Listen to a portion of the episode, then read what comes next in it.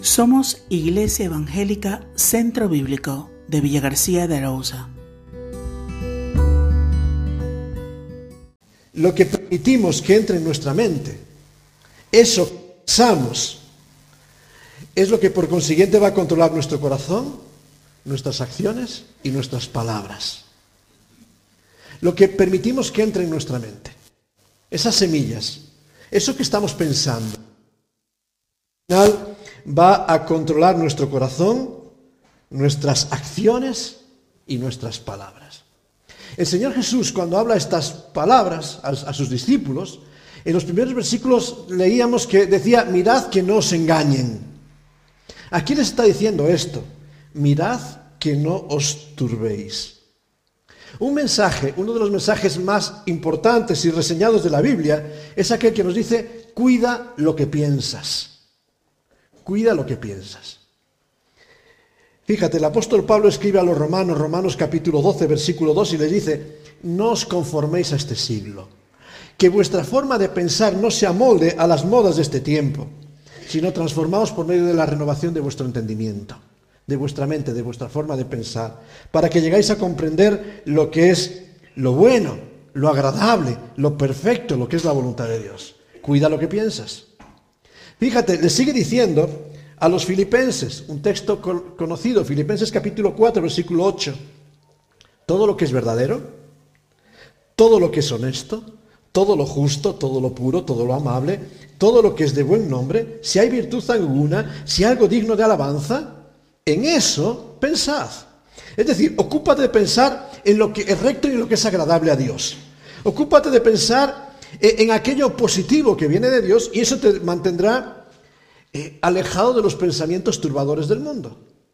Ahora, ¿logramos controlar lo que pensamos? Yo creo que no. Generalmente lo negativo es lo que nos domina. Y vivimos muchas veces turbados por pensamientos y por películas mentales que nos montamos. Y nos montamos cada película tremenda. Y sobre todo con este mundo de los WhatsApp, nos montamos cada película, ¿verdad? Y te llega una cara y ¿qué quiere decirme con esa cara? Me está mirando mal y me guiñó un ojo. ¿Y por qué me lo puso así? Y empezamos a interpretar y nos montamos una película y unas enemistades y eso con WhatsApp pasa muchas cosas. Y pasó por mi lado y no me saludó. Y me miró raro. Y empezamos a interpretar y empezamos con nuestras películas y nuestros pensamientos y no controlamos nuestros pensamientos. Vivimos muchas veces turbados y vivimos entristecidos por multitud de pensamientos negativos, pensamientos de culpa, pensamientos de temor, dominados incluso por los temores del presente. Turbación. Turbación y conmoción en nuestra forma de pensar que nos altera y nos hace perder el sentido. Los pensamientos negativos y catastrofistas son los que toman la rienda y nos dominan, ¿verdad? La realidad es que, ¿sabes? Si quieres controlar una sociedad, ¿qué es lo que tienes que hacer? Pues siembra un temor, un enemigo poderoso que amedrente y automáticamente todo el mundo va a empezar a, a predisponerse para tener seguridad y lograr derrotar a ese enemigo. Tenemos que afanarnos por trabajar más, afanarnos por atesorar más, porque van a venir tiempos duros y necesidades. Eh, nos dicen que va a haber tiempos de escasez, entonces hay que llenar los graneros o buscar más recursos. Nos acusan en forma de salud, entonces estamos dispuestos a hacer todo para pre pre prevenir la salud, aislarnos, encerrarnos, perder nuestras libertades. Nos angustia lo efímero de la vida, que es pasajera, y entonces luchamos por añadir días a nuestros años. Y, queremos añadir días en vez de añadir vida a nuestros años y disfrutar de lo que tenemos cada día. Nos afana lo que puede ser. Y entonces empezamos a protegernos y crear todo tipo de seguros para prevenir todo tipo de daños. Ahora hay seguros que cubren absolutamente todo. Pero ¿sabes lo que pasa con los seguros? Que intentan mitigar las consecuencias pero no te previenen del dolor. Tienes que pasar el accidente, la penuria, la enfermedad, incluso la muerte. Mitigan las consecuencias, pero no el problema. Y poco a poco, turbación tras turbación, perdemos el propósito y el sentido de la vida. Y sabes, en muchas ocasiones nos encontramos esclavos de atender a cosas, a cosas que son efímeras. Nos ocupamos por el aquí y perdemos de vista la eternidad. Y ocupados por el aquí perdemos de vista. Miramos al futuro turbados en lugar de apasionados. Y miramos al futuro pensando en las guerras en vez de la gloria. Vemos eh, las crisis y no la victoria. Vemos las cadenas y no la liberación. Y el futuro para el cristiano es esperanza, es victoria, es libertad, es donde toda lágrima será enjugada. Por eso, ¿por qué nos turbamos? Si lo mejor es lo que viene. Y a veces cuando nos acercamos a finales de, un año, nos preguntamos, ¿y qué nos deparará el 2024? esta mañana, porque esto ya es la conversación de, todos de todo este tiempo, estaba tomando un café y escuchaba a alguien diciendo, uy, para el año que viene van a subir todos los precios mucho. Y ya estamos pensando y anticipándonos. Y ya empezamos turbados, hay que empezar a ahorrar porque va a venir gorda, la, la que viene es mala. El Señor tiene que repetir con contundencia a sus discípulos esta frase. Y fíjate que vas leyendo los evangelios y no es la, única vez que la dice. Y le dice a sus discípulos, Mateo 24, 6, mirad que no os turbéis. Ahora, fíjate algo muy sencillito para entrar en la gramática de este texto, ¿verdad? El Señor no dice, mirad que lo que viene en el 2024 no os turbe. Mirad que la mirada del que pasó a tu lado no te turbe. No dice, mira que las circunstancias no te turben. No, no. Dice, tú eres el responsable de la turbación que ocurre en tu vida. Tú eres el responsable de esos pensamientos que te hacen vivir ansioso, cargado y desconsolado. Tú eres el que estás permitiendo que la turbación dure, dure, en tu vida. Por eso no tiene que ver con lo externo, sino con lo interno, con lo personal, que dicen los discípulos, vosotros mismos, cuando todo alrededor se caiga, no os soltéis de vuestra esperanza. Vosotros mismos, aun cuando el dolor os alcance, no os soltéis de vuestra esperanza. No permitas que la duda y el temor entre en tu mente. Porque, a ver si esto funciona hoy. ¿Qué sucede cuando ignoramos las buenas nuevas de Dios? ¿Qué sucede cuando dejamos de escuchar el mensaje positivo del Evangelio? ¿Qué ocurre en nuestras vidas? Porque cuando escuchamos a la humanidad y escuchamos esta queja, entra una tormenta. Hay una frase que os dejo ahí. A los que no oigan a los mensajeros de la paz, se les hará oír los mensajeros de la guerra. Esta es una frase de Matthew Henry que dice, desde el tiempo en que los judíos rechazaron a Cristo, Él dejó su casa desolada y la espada nunca se ha apartado de ellos. Véase lo que pasa con los que rechazan las buenas nuevas de Cristo. A los que no oigan a los mensajeros de paz, se les hará oír a los mensajeros de la guerra. Pero donde esté puesto el corazón confiando en Dios, se mantiene en paz y no se asusta. Es contrario a la mente de Cristo un pueblo que tenga corazones perturbados aún en medio de tiempos turbulentos. Aún en medio de las circunstancias, aquel que espera en Cristo tiene paz porque Él, como decíamos un momento, es nuestra paz. No las circunstancias. En el mundo tendréis que, ¿seguro? ¿Por qué turbarse? Porque termina ahí el texto. Si no, confiad ¿Por qué? Ah, ¿por qué turbarse si eres vencedor? Si ya sabes el resultado de la carrera. Sin embargo, nuestro pensamiento sigue amoldándose a las circunstancias del presente, rechazando las buenas nuevas de esperanza, de perdón, de gracia, de salvación en Cristo, que son proclamadas por el Evangelio, ¿qué, esperanza queda? Si rechazamos a aquel que se presenta como príncipe de paz, si rechazamos que aquel que es el constructor de la paz por medio de la reconciliación en la cruz, ¿Qué futuro nos espera si rechazamos a Cristo?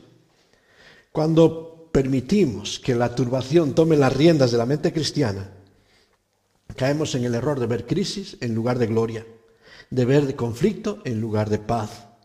Y el Señor nos va a relatar en este pasaje varias circunstancias que nos turban cuando vemos al tiempo. Circunstancias que tienen que ver, en primer lugar, con lo que oímos con lo que oímos. Dice ahí, oiréis de. Oiréis de guerras y rumores de guerras. Uy, lo que oímos. Enciende las noticias. ¿Qué oyes? ¿Qué oyes a todos? Ahora, En primer lugar, el Señor nos coloca una palabra aquí, guerra. ¿Qué es la guerra? Y automáticamente vemos a Ucrania, Rusia, Israel y Palestina, y, vemos lo que ocurre en Sudán y muchos otros lugares del mundo a veces acallados. Vemos batallas y conflictos bélicos. Ahora, es curioso cuando vamos a, a la etimología de las palabras. Y el Señor está usando aquí una palabra en griego que nos va a sonar, porque hay muchas palabras griegas que tienen su matiz en castellano, ¿verdad? Y es la palabra polemeo. ¿A qué te suena polemeo? polémica. ¿Sabes? Y esta es la, esencia de, de los conflictos en la vida. Los conflictos no son los conflictos bélicos, las guerras. Las guerras son las polémicas que están en el fondo de todas las cosas, porque detrás de un conflicto bélico, de un conflicto armado, hay una polémica. Hay una polémica que durante años se ha estado liando, liando, enredando, enredando, hasta que al final ha explotado porque uno ha dicho, pues como no me haces caso, te doy una bofetada. Y otro dice, me das una, pues yo te doy dos. Y al final el que tiene más armas es el que impera o no impera. Y las guerras empiezan en las polémicas. Y empezamos a luchar por terrenos, por propiedades, por derechos, por lo que yo creo, por lo que tú crees. Y, y entramos en las guerras, en las violencias. Y oiréis de rumores constantes de polémica a lo largo de la historia. Diferencias de opinión. Ya desde Caín y Abel ¿Te acuerdas con Caín y Abel? Una polémica. Es que Dios se agrada más de la ofrenda de Abel. Es que Dios tiene favoritos. Mira tú. Mira tú, favoritismos. Va a venirme aquí con favoritismos. Empieza Caín a montarse su película mental. En vez de ver la responsabilidad que había en él, que no traía lo mejor, empieza a decir, no, es que claro, mira el otro. Es más fácil buscar la, culpa en el otro, ¿verdad? Y al final, como se sentía mal y como no encontraba respuestas, ¿qué hizo? Pues voy a evitar el problema. Me cargo a Abel y se acabó el problema. No, el problema no se acabó con la guerra, con la violencia. Y estas polémicas han formado parte de la historia. Y cuando oímos de guerras y rumores de guerras, ¿cómo actuamos? Pues que hay que prevenirlas. Y para prevenirlas o prevenirnos de ellas, construimos muros, vallas, refugios y empezamos a construir todo tipo de parapetos. Ah, acumulamos bienes, víveres, incluso papel higiénico, porque lo que pueda venir, lo que vaya a pasar. Y empezamos a acaparar, eh, no vaya a ser, y desvalijamos los supermercados para tener yo lo suficiente para sobrevivir, por si acaso. Y empezamos a caer en la turbación. La turbación nos lleva a conductas irracionales. ¿Para qué te hace falta tener la casa llena de papel higiénico? si viene una guerra.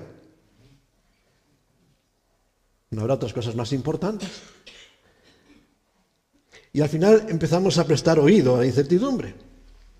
Pero sabes el problema, que cuando prestamos oído a las guerras, a las polémicas y a los romanos, rumores de guerra, no estamos prestando oído a Dios. Estamos oyendo a los problemas y no oímos a, lo, no oímos a Dios que nos habla en medio de los problemas.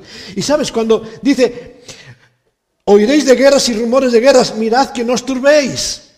¿Por qué? ¿Por qué no te tienes que turbar cuando oyes de las polémicas? ¿Qué dice el texto? ¿Es necesario? ¿Sí? Bien, ¿y? Aún no es el fin. ¡Ay, catástrofes! Acaba el mundo. ¡Ay, catástrofe! Que se acaban los recursos. Y empezamos a llenarnos de turbación, de, de temor. Y nos olvidamos de que esto no es el cumplimiento de los propósitos de Dios. El fin aquí no tiene que ver con que se acabe el mundo, sino tiene que ver con los propósitos de Dios que llegan hacia su culmen. ¿Y cuál es el, el propósito de Dios para esta tierra? ¿La paz mundial o la paz espiritual? ¿Cuál es el propósito de Dios? ¿Las bendiciones materiales y temporales? O las bendiciones espirituales en la gloria. Y a veces nos empezamos a preocupar de los propósitos temporales y efímeros aquí y nos olvidamos de que hay algo mucho más grande. Queremos arreglar el cuerpo y nos olvidamos de que la gloria está en el espíritu, está en nuestra relación con Dios. Y empezamos a afanarnos por acumular, por solucionar problemas, por tener arreglado el aquí y el ahora y desatendemos el futuro y la eternidad. ¿Y cuántas veces ponemos excusa para hacer las cosas de Dios porque tengo que trabajar, porque tengo que estudiar, porque tengo que hacer el cocido, porque tengo que comer. Y dejamos las cosas de Dios para segundo lugar. Y nos olvidamos de las cosas de Dios porque tengo que hacer esto y tengo que hacer lo otro. y dejamos lo espiritual para segundo lugar. Y empezamos a preocuparnos por nuestro futuro de 20, 30 años y dejamos el futuro de la eternidad para un segundo lugar. Y damos la prioridad a las cosas rápidas y urgentes de aquí y nos olvidamos las importantes de allí. Y tristemente, hoy en día vivimos turbados, porque damos prioridad a lo material que a lo espiritual, a las relaciones que a la relación con Dios. ¿Qué oímos? ¿Los rumores de guerra o el susurro apacible de Dios? Pero también turba nuestra mente, en segundo lugar, no quiere salir. Puedes pulsar. ¿Eh? Ay, lo que percibimos. Sale cuando quiere. Porque a veces lo que percibimos también tiene que ver. Y dice el Señor, versículo 7, se levantará nación contra nación, reino contra reino, y habrá pestes, hambres, terremotos en diferentes lugares. Lo que percibimos, la realidad de aquello que nos rodea. ¿Y qué nos rodea? Pues mira, nación contra nación, conflictos raciales, etnias, conflictos étnicos, conflictos de diferentes naciones que generan inestabilidad, ofensas, temor, resentimiento, conflictos que se han desarrollado a lo largo de los siglos en diferentes momentos de la historia que en momento explotan, ya sea por desprecio, por supremacismo, por colonialismo, por todo tipo de ismos que una etnia intenta imponerse sobre otras. Nos olvidamos de que somos humanos, más allá de, de la etnia. Conflictos en segundo lugar, percibimos conflictos de poder, conflictos por dominar los conflictos de los reinos, por dominar la soberanía de las naciones.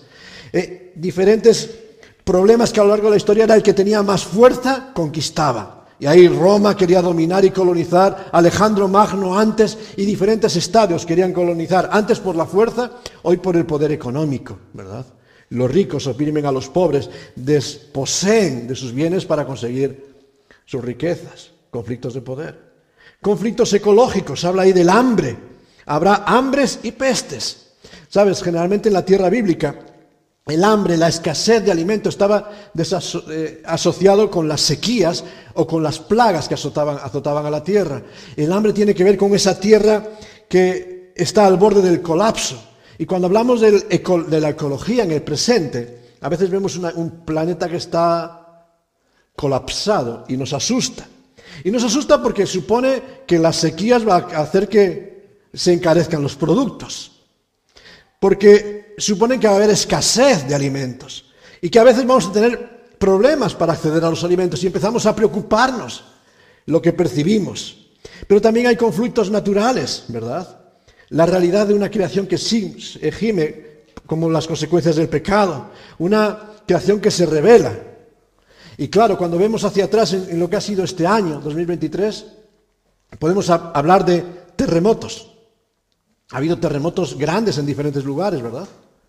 Ha habido inundaciones que han asolado zonas. Ha habido incendios tremendos. Y vemos como los conflictos naturales y percibimos en diferentes lugares, en diferentes zonas de la Tierra, eh, aspectos de la vivencia humana. Y esto nos genera turbación e inseguridad. ¿Nos tocará a nosotros? Todo tipo de agoreros también nos atemorizan para pensar en las tragedias que van a llegar en el 2024. Y ahora como somos fans, seguidores de Nostradamus, o ya no es Nostradamus, no sé, hay 40 que te sacan cada día uno nuevo para pensar en lo que se ha profetizado y lo que han visto para el 2024, aciertan una de 4.000, yo si digo 4.000 cosas, alguna diré con razón, ¿no? Alguna tiene que sonar la flauta. Y, esas todas que van pasando por ahí, y empezamos a pensar, no, es que este año se va a colapsar todo. Y empezamos a turbarnos. Y nos olvidamos de escuchar la advertencia del Señor, que todas estas tragedias no son nada en perspectiva de lo que vendrá. Nos preparamos aquí y queda la eternidad. Ay, pero ¿qué nos turba? Ah, bueno, ya salieron todos. Lo que padecemos también. Lo que padecemos también nos turba. Dice el versículo 9, os entregarán a tribulación, os matarán, os aborrecerán por causa de mi nombre. Fíjate, aquí está usando el, apóstol, el, Señor términos, técnicos, en un sentido para hablar de aquel que es llevado prisionero ante las autoridades para ser castigado. Y realmente cuando hablas del pueblo cristiano, desde el principio de la historia, la política oficial de los gobiernos ha sido de perseguir, de acosar. Y constantemente esta es una realidad más de los tiempos. Hoy en día no hace falta alzar mucha la voz para ser entregados, para ser castigados. Hablas de ciertos temas, vamos a decir, tabú en nuestro día y automáticamente tienes una denuncia y estás en la cárcel. O, multado. Y vas a ser perseguido. Y ese ser entregados, ese ser acosado, legalmente va a llevar a un, ambiente de ser eh, atribulados, de ser abrumados, presionados, eh, con cualquier cosa que, que abrume el espíritu. Fíjate, pero esto es una realidad de la existencia humana, ¿verdad? Si eres cristiano y piensas que va, te va a ir la vida bien y fácil, estás engañado. Citamos Juan 16:33 hace un momento, ¿verdad? La aflicción forma parte del camino hasta ese momento en que Dios enjugue toda lágrima de nuestros ojos. Pero en este tanto tenemos que ver que estamos en lucha. Huimos de la aflicción porque la vemos como una maldición, como una condena, y no lo es. La aflicción es una parte del camino, una parte que no nos gusta, pero es una parte del camino. El dolor, la enfermedad, el envejecimiento, son partes del camino de la vida. Pero no tiene que asustarnos. No dice que incluso os llevarán a la muerte, os matarán. Y permitidme ahí que cuando vemos ahí la muerte pensamos en la muerte física, pero la muerte podemos verla mucho más amplia. No es la muerte física, sino también la muerte emocional, la muerte espiritual. Y creo que en la secuencia de verbos que está usando, tribulación, muerte, aborrecimiento, no habla tanto de muerte física, porque ¿qué sentido tiene aborrecer a un muerto? Habla más de ser acallado, desde ser apartado, ser dañado en la influencia física, en la influencia social. Y de hecho, creo que esto es la realidad de lo que está pasando en muchos días. La influencia de la iglesia y del cristianismo quiere ser apartada de la sociedad. Y fíjate que esta es la lucha que llevan muchas sociedades en nuestro presente que el mensaje de Cristo sea para lo privado, para lo íntimo y que no resuene en la calle. Tú vas a escuchar cualquier medio de comunicación y te van a hablar de todo menos del Evangelio. Te van a hablar de todo menos de Cristo. Y esto realmente es lo que persigue nuestra sociedad, matar la voz de Cristo y matar la vida del cristiano en esta sociedad. Y por eso la presión va a llegar hasta ser aborrecidos, a tener sentimientos maliciosos e injustificables. Sentimientos hacia personas que están haciendo bien, que están viviendo en la sociedad sin meterse con nadie, pero que van a ser perseguidos, aborrecidos, rechazados. ¿Cuál es la causa de esta hostilidad? Pues no es otra que el nombre de Cristo. Aquel que se identifica con Cristo, que es la luz, va a recibir el, rechazo de las tinieblas. Y esta es una parte real y esto genera turbación, desasosiego. Pero también quizás, y a veces nos pasa de vista, está también lo que decidimos lo que decidimos nos turba, porque hasta aquí eran circunstancias que nos venían sobrevenidas, pero somos responsables también de lo que decidimos. Y cuando habla ahí, versículo 10, muchos tropezarán entonces y se entregarán unos a otros y unos a otros se aborrecerán. Fíjate que hay decisiones. ¿Qué, qué significa tropezar? Tropezar no es un accidente inconsciente. El término griego que está usando aquí el Señor también nos suena, ¿vale? Es el término escandaliza. Muchos se escandalizarán. ¿Qué significa escandalizarse? Nosotros. Pero claro, en griego tiene otro matiz. El escándalo, en griego, era la pieza en la trampa, en una trampa donde colocabas el cebo. Yo veía esto y veía la trampa típica de los ratones, ¿verdad? Esta que tienes este cepo y tienes ese pinchito donde pones el trozo de queso, como el ratón dicen que le gusta el queso, dicen, hay que verlo, el ratón come lo que pilla, ¿no? Bueno, le ponemos ahí un trozo de queso que sea curado con mucho olor para que le atraiga y ahí viene el ratoncito y se va y muerde el queso. Y al morder el queso activa el mecanismo que hace que quede atrapado. Fíjate, esto es el escándalo.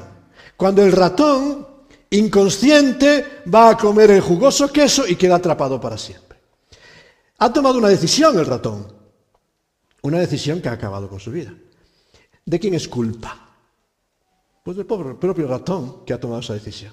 Y nosotros también tropezamos porque tomamos decisiones que de una perspectiva correcta, enfocada en lo material, nos empiezan a alejar.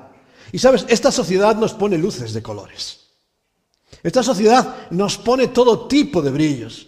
Nos pone todo tipo de atractivos a nuestro alrededor. Nos pone todo tipo de estrategias para justificarnos, para divertirnos, para ser feliz. No importa, no pasa nada. Sigue y poco a poco nos acercamos y caemos en la trampa y estamos metidos en la trampa del consumo, en la trampa de la seguridad, en la trampa de los temores.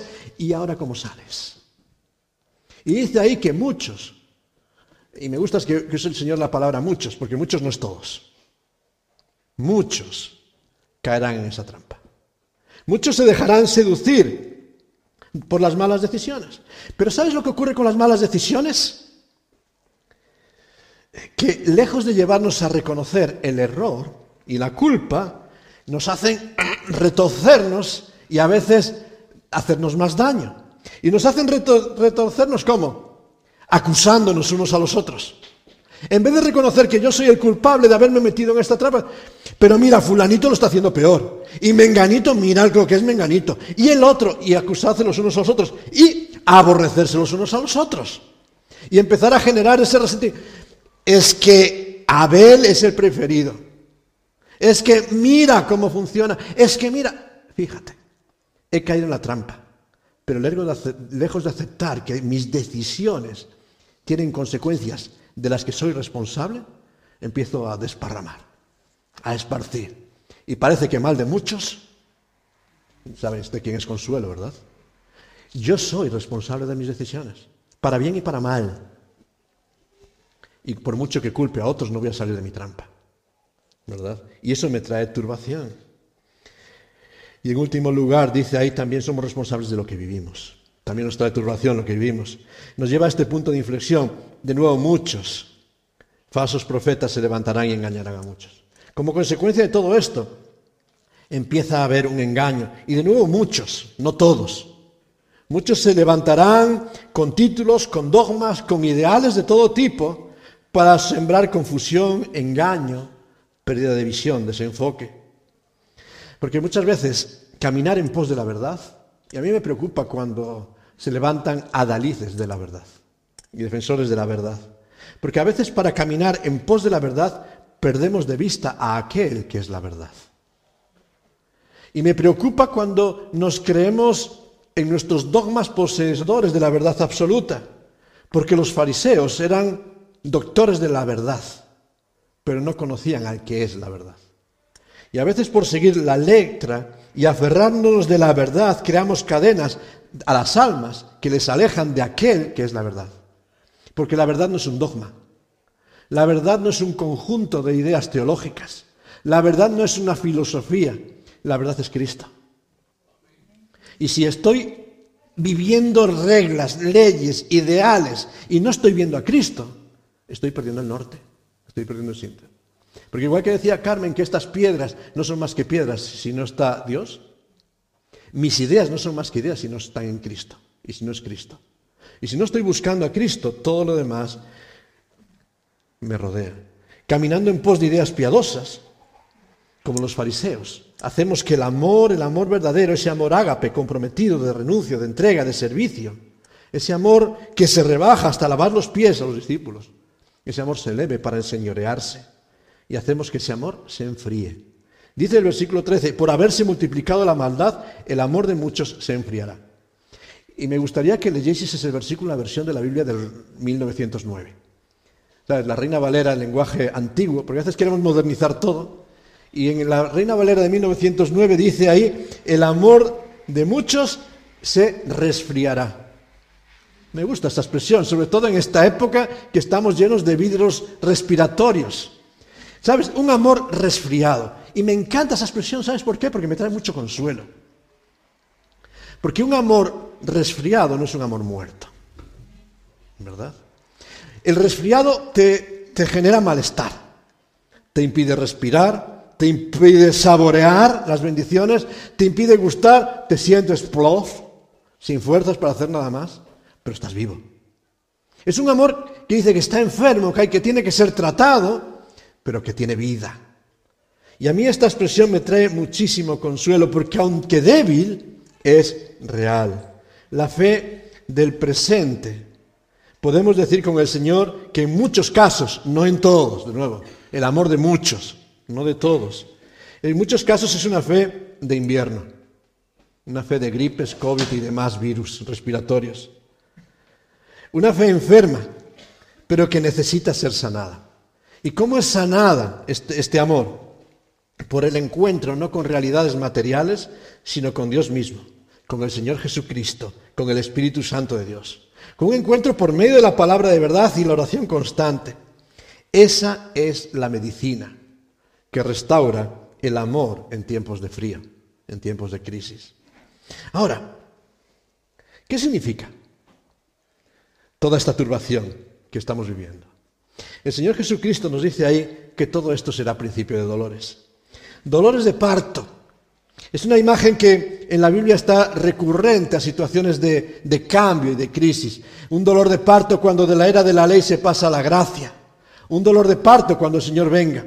Y os dejo ahí una frase de Matthew Henry. Él decía, cuando miramos adelante a la eternidad de la miseria que está ante los obstinados que rechazan a Cristo y su Evangelio, podemos decir en verdad, los juicios terrenales más grandes solo son un principio de dolores. Los juicios que a veces nos atemorizan y nos quitan la paz son solo el principio de dolores. Y no podemos perder de vista esta gran realidad. Buscamos en Dios muchas veces la respuesta para nuestras necesidades en la carne. ¿Y qué de la eternidad? ¿Y qué de la eternidad?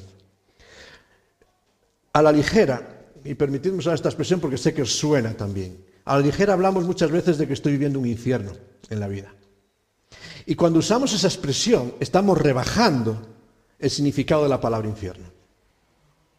Porque nada de lo que vivamos aquí, por muy tormentoso, por muy duro, por muy azaroso que sea, tiene nada que ver con lo que es el infierno en la eternidad.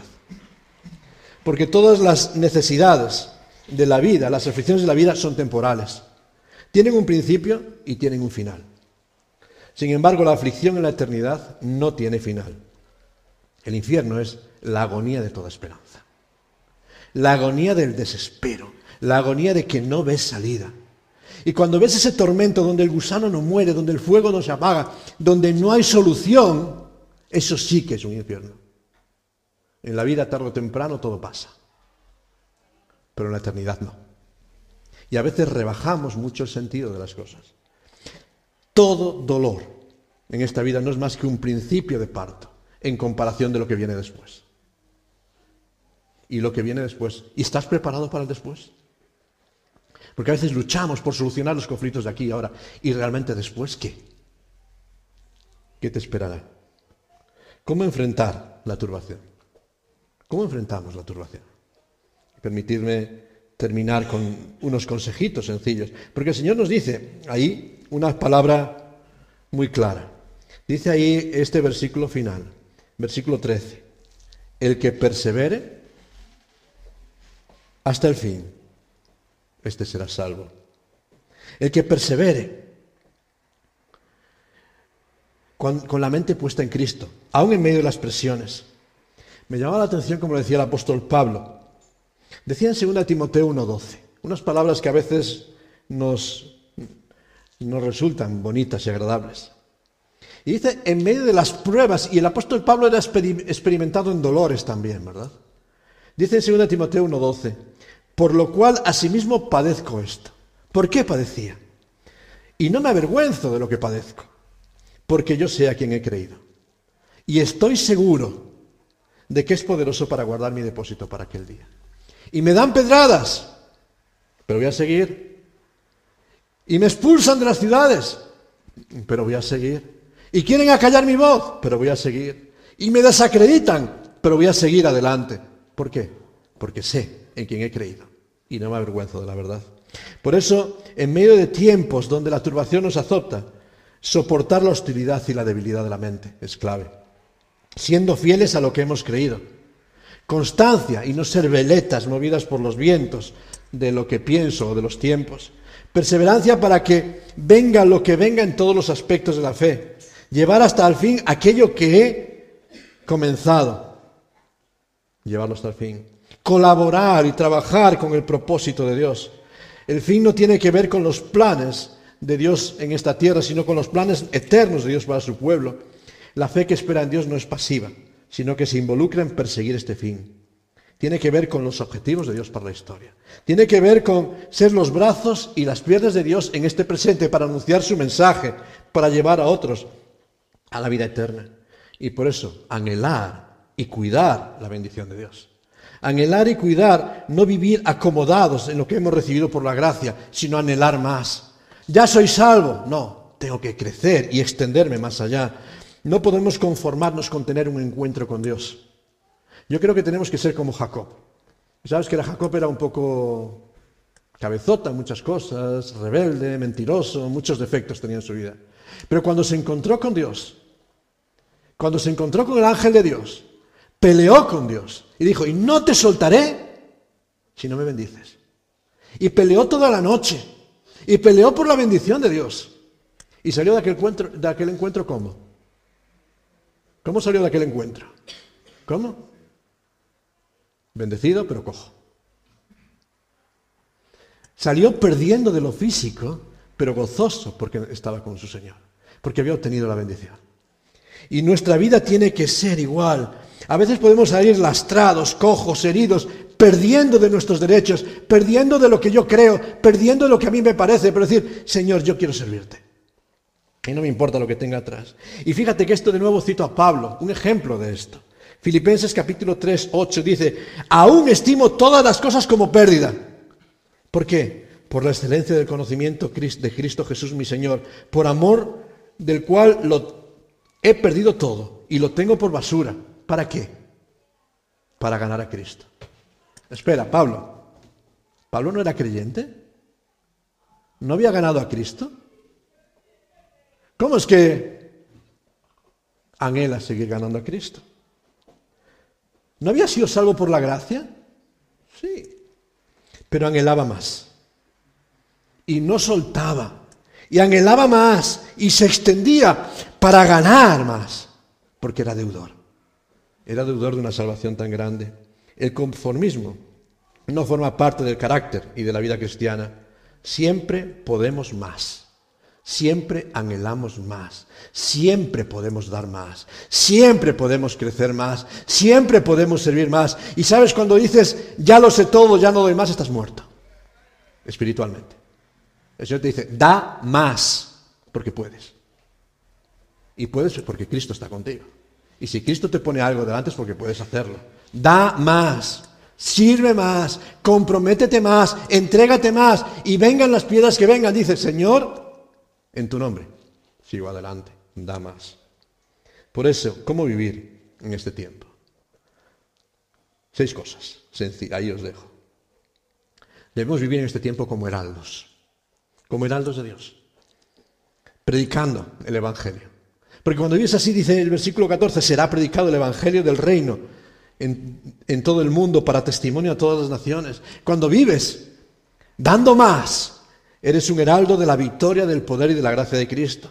Vive fiel al mensaje, no al mensaje de modas, de ideas o de códigos teológicos, al mensaje de Cristo en su palabra. Él es la verdad. Vive en esperanza, a pesar de la turbación, que nada te espante. Venga lo que venga, mira que en Cristo eres vencedor, ¿sí o no? ¿Sabes el resultado? Vas a vencer el partido. ¿Qué importa perder una batalla si la guerra la has vencido? ¿Qué importa que te caigas? Levántate y sigue avanzando. ¿Qué importa que fracases? Levántate en Cristo y sigue adelante. ¿Qué importa que no lo hayas conseguido? Da un paso más, esfuérzate más y sigue. Vive en esperanza. Vive en sujeción.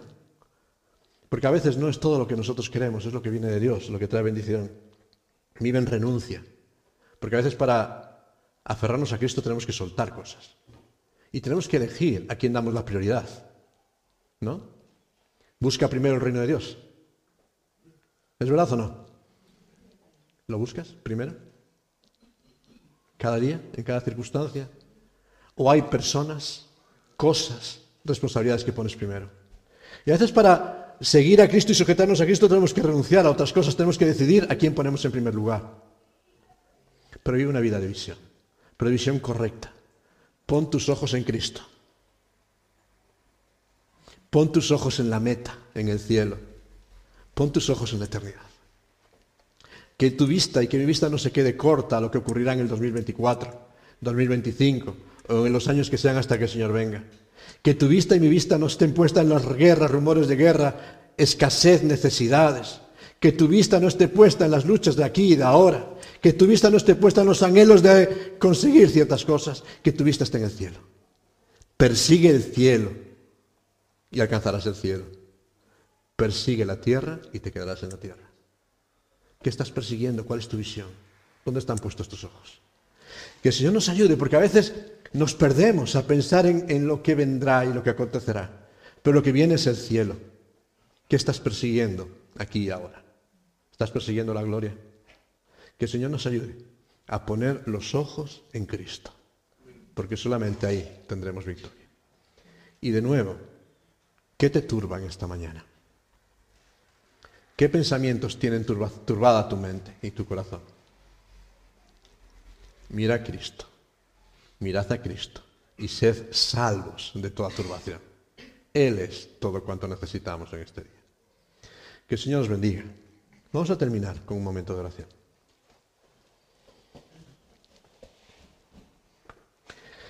Señor, gracias porque tú eres todo cuanto necesitamos.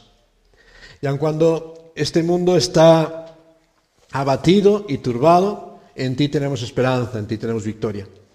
Señor, gracias porque es verdad que en muchos momentos el dolor nos alcanza, es verdad que en muchos momentos la tribulación nos daña y eso nos causa llanto, lágrimas, tristeza, pero no desesperanza. Gracias porque a veces estamos atribulados en todo, estamos abatidos en todo, estamos fatigados y cargados por las circunstancias del camino, pero no estamos abandonados, ni, derrotados, ni desconsolados. Porque cuando ponemos los ojos en ti, aun a pesar de todas las circunstancias que nos rodean, en ti hay esperanza. Gracias Señor porque tú eres nuestra paz, porque tú eres nuestra victoria, porque tú eres todo cuanto necesitamos. Pero eso Señor, en este día, quiero pedirte para mi vida, para la vida de cada uno de mis hermanos y amigos aquí, Señor ayúdanos a poner los ojos en Cristo. Es cierto que las circunstancias a veces son duras, son difíciles, están llenas de dolor y de incertidumbre. Pero cuando te vemos a ti, vemos a nuestro sanador, vemos a nuestro salvador, vemos a nuestro libertador, vemos a aquel que pelea con y por nosotros, vemos a aquel que nos da la victoria. Pero Señor, queremos verte a ti, Señor. Y queremos poner los ojos en la herencia que tienes para cada uno de nosotros. Es incomparable. Ayúdanos, Señor, Ayúdanos a caminar en ti, a reforzarnos en ti y a verte a ti. Ayúdanos para que en esta semana, en todo lo que hagamos, Señor, podamos vivir esa paz, esa paz que viene de ti. Que a ti sea toda la honra, la gloria y la alabanza. Y que sobre todo tu pueblo derrames esa bendición de lo alto que cambia nuestras vidas. Te lo pedimos a ti te damos muchas gracias en tu santo y bendito nombre. Amén. Que el Señor os bendiga. Thank you.